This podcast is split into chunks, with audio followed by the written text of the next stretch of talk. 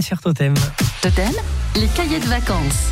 Le temps passe vite, c'est le premier jour du mois d'août aujourd'hui. Alors tiens, puisque l'on parle du temps, une question pour vous Thierry Moreau. Pourquoi les aiguilles d'une montre tournent dans le sens d'une aiguille d'une montre? Eh bien, pour une raison toute simple, c'est que la première horloge est apparue à la cour du roi de France au XIIe siècle et en France, c'est-à-dire dans l'hémisphère nord. Alors vous allez me dire pourquoi euh, ça change quelque chose que ça soit dans l'hémisphère nord ben, Tout simplement parce que jusqu'à l'invention de l'horloge, et donc ensuite de la montre, les hommes utilisaient les cadrans solaires pour lire l'heure.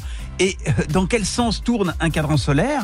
Eh bien, dans le sens euh, des aiguilles d'une montre, puisque quand vous lisez un cadran solaire, ça va de la gauche vers la droite. Et donc, comme l'horloge a été inventée dans l'hémisphère nord, eh bien, euh, on a fait les montres comme on lisait le soleil sur les cadrans solaires. Ce qui veut dire chose incroyable, c'est que si l'horloge avait été inventée dans l'hémisphère sud, nous regarderions notre montre dans le sens inverse de la droite vers la gauche, puisque logiquement, euh, les gens qui, qui auraient inventé l'horloge dans l'hémisphère sud auraient reproduit ce qu'on regardait, c'est-à-dire le cadran solaire, allant de la droite vers la gauche. Et donc, si on regarde de la gauche vers la droite, c'est parce que c'est une invention française et que le soleil va de gauche à droite chez nous. Alors, c'est ancré dans les mœurs. Est-ce pour autant quelque chose d'immuable, Thierry? Alors, j'ai envie de vous dire, avant que toutes les montres de la planète euh, changent de sens, il va se passer un peu de temps, euh, même si quelques petits malins, euh, depuis quelques temps, et notamment dans l'hémisphère sud, justement en Bolivie, en Amérique du Sud, ont mis au point des montres qui vont dans le sens inverse, c'est-à-dire qui vont de la droite vers la gauche.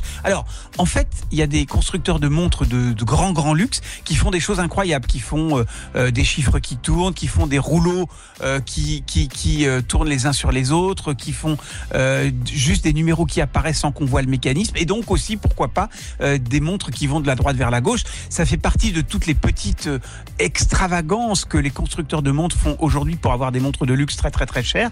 Et donc, euh, ça restera l'exception. Je pense qu'on va encore avoir des montres dans ce sens-là pendant encore de nombreux siècles. Merci beaucoup Thierry pour toutes ces explications.